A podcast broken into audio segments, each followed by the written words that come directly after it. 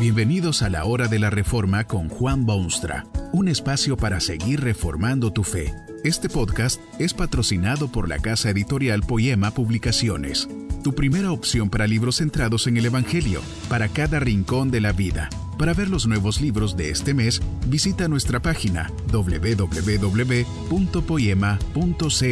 Ahora escuchemos a Juan Boonstra con el programa de hoy. Todos tienen conciencia, pero no todos le prestan atención. La conciencia es un aspecto importantísimo de la personalidad que ha sido puesto allí con excelentes fines y loables propósitos.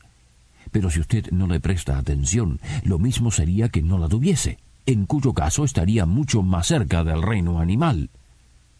La conciencia es una fuerza invisible que existe en todo ser humano y que sirve para asustarlo cuando hace mal, guiarlo cuando está confundido, molestarlo cuando peca y hacerle la vida miserable al hombre que desobedece sus impulsos. ¿Tiene usted conciencia? perdón la pregunta. Por supuesto que tiene conciencia. Lo que debía preguntársele es si le presta atención o la tiene completamente ahogada. Tal vez su conciencia no está muy bien educada, pero por lo menos debería estar activa y en funcionamiento normal. ¿Qué? De su conciencia. Quizá usted ha oído del famoso Poncio Pilato. Fue el juez que representaba al imperio romano en el juicio que se le hizo a Jesucristo, el Hijo de Dios. Fue un momento decisivo para la historia, por cierto, pero lo que le pasó al famoso Pilato no fue menos decisivo para él. Observe usted este personaje bíblico porque tal vez también su conciencia está sepultada como estuvo la suya. ¿Qué hubiera hecho usted en el puesto de Pilato? ¿Hubiera tomado las mismas determinaciones? ¿Hubiese terminado usted como terminó él? ¿Qué de su conciencia y qué de la conciencia de Pilato? Pilato tiene el poder. Le traen este caso curioso del Cristo que se dice ser Hijo de Dios, que ha hecho bien, que ha alimentado hambrientos, sanado enfermos, consolado a los tristes, salvado pecadores. El pueblo frenético exige la muerte inmediata y categórica de este profeta extraordinario. Pilato tiene que decidir la suerte del Cristo. ¿No le parece esto drama de la más extraordinaria intensidad? Pues claro que Pilato encontró todas las excusas que necesitaba para apaciguar su agitada conciencia. Examina el caso, investiga al hombre, pesa la evidencia y concluye que este Jesús es absolutamente inocente. Su mente lo comprueba, su conciencia lo confirma y hasta su esposa le reafirma su decisión. El Cristo es inocente. Pero ahora hay que apagar la conciencia, hay que detener el torrente de las corrientes internas, hay que apagar el incendio de su alma. No puede dejar libre a este Jesús y exigir el respeto de superiores y plebeyos. ¿Cómo? ¿Cómo acallar su conciencia? En primer lugar, Pilato halla justificación en las cuestiones de Estado y en el interés nacional. Calcula que, como lo dicen los consejeros con frecuencia, es preferible que un hombre, sea quien fuere ese un hombre, es preferible que un hombre muera, sea sacrificado, atormentado, torturado, muerto, muerto, muerto, y no que toda la nación sufra después. Pese a la conciencia, Pilato decide rechazar al Cristo tal vez puede quitarse de encima la inmensa responsabilidad. Después de todo, hay una ley bien querida que puede venirle como anillo al dedo, exactamente lo que necesita en una encrucijada como esta. Dice la legislación que el gobierno tiene derecho, en ocasión de las festividades del momento, de poner en libertad a un criminal, a cualquier criminal que el gobierno quiera darle al pueblo. Esta es la gran oportunidad para Poncio Pilato, procurador del Imperio Romano. Sale a las multitudes exaltadas, impone el silencio oficial y hace su bravísimo anuncio. Les dice que está dispuesto a poner en libertad a un preso famoso. Sugiere que se aproveche esta oportunidad para poner en libertad a ese triste Jesucristo. Pero las multitudes vociferan con disgusto y con odio y con desprecio incontenible que no, que a ese criminal hay que crucificarlo. Esas multitudes insensatas prefieren a un revolucionario, pendenciero, agitador público, peligro nacional que se llama Barrabás. Terrible selección la de aquel pueblo fanático.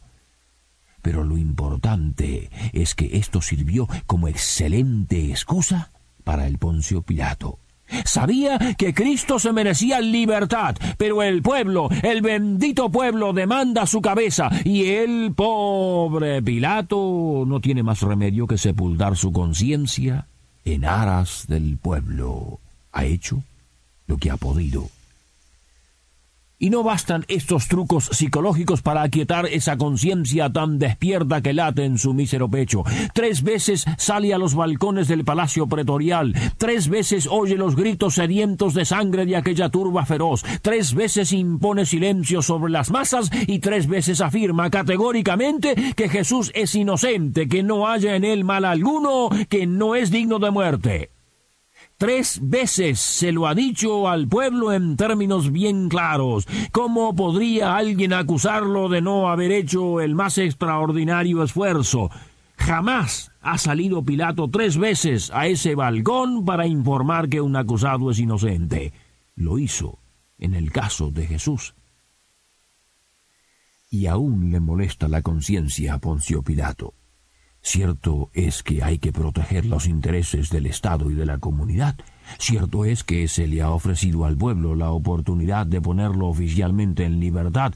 Y cierto es también que repetidamente se le ha informado a ese pueblo que Jesús es inocente. Pero hay otra alternativa más todavía. Por allí, no muy lejos, hay un monarca hebreo, tiene alguna jurisdicción en ciertos asuntos y tal vez la mejor forma de calmar la conciencia es enviarle este prisionero al rey Herodes.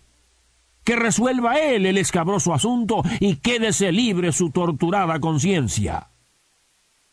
A los recintos del rey Herodes es llevado el prisionero, pero ni siquiera Herodes puede sacarle este personaje de encima al acorralado Pilato. Herodes no puede solucionar el problema. Todo está aún en las manos del procurador.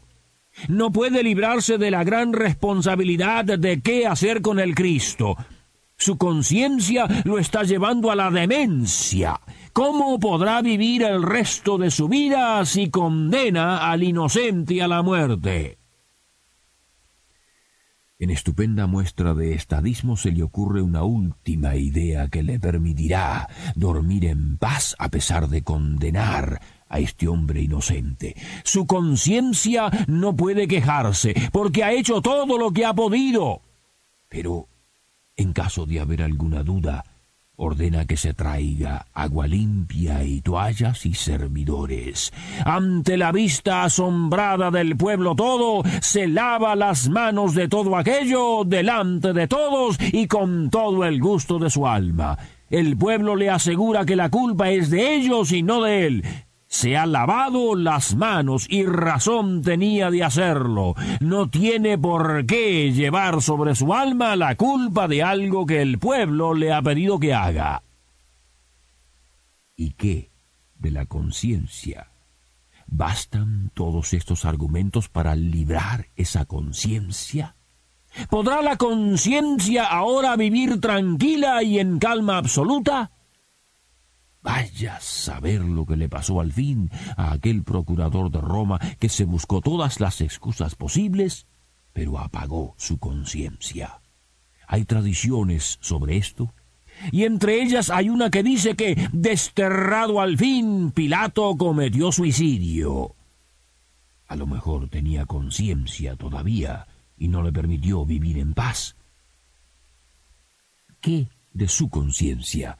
Usted sabe que su conciencia le asegura, sin dejar lugar a dudas, que la única esperanza para usted es el Cristo. Seguro también que ha dado vueltas este tema mil veces en su mente. Se ha hecho de las mejores excusas que hay en el mundo. Usted se las sabe del mismo modo que se las sabía Poncio Pilato. Tan buenas son las excusas que usted ha reunido, que no hay tribunal en la tierra que pueda condenarlo. Las excusas, podría decirse, son perfectas, como las que sacó a relucir el gobernador que juzgó a Jesucristo pero allí está su conciencia. Sigue activa todavía, sigue en ese fermento incesante como una fuente termal, como un volcán que no puede apagarse. Usted quisiera poder tomarse una pastilla para aquietar esa conciencia, pero sin resultado positivo. Las excusas que le permiten rechazar al Cristo como un Señor soberano de su vida y Salvador de su alma se ponen cada vez más débiles y difíciles de defender. Su conciencia hace un tiempo le hablaba en vocecitas apenas audibles. Después se hizo una sucesión de palabras fuertes. Luego pasó a ser un chillido ensordecedor. Ahora ya no sabe dónde meterse porque la figura del Cristo aún lo persigue donde quiera que vaya. Pilato se armó de magníficas excusas, casi tan buenas como las suyas. Rechazó al Cristo solo vio remordimiento como premio, hasta el suicidio quizá. Cristo exige hoy de usted una decisión. ¿Qué le dice su conciencia? Que este mensaje nos ayude en el proceso de reforma continua según la palabra de Dios. Si quieres profundizar en la exposición bíblica, puedes buscar más recursos en www.poema.co. Allí encontrarás libros que te ayuden a entender la palabra de Dios y aplicarla a tu vida. Poema, el Evangelio para cada rincón de la vida. Nos vemos en el próximo episodio de La Hora de la Reforma con Juan Bonstra.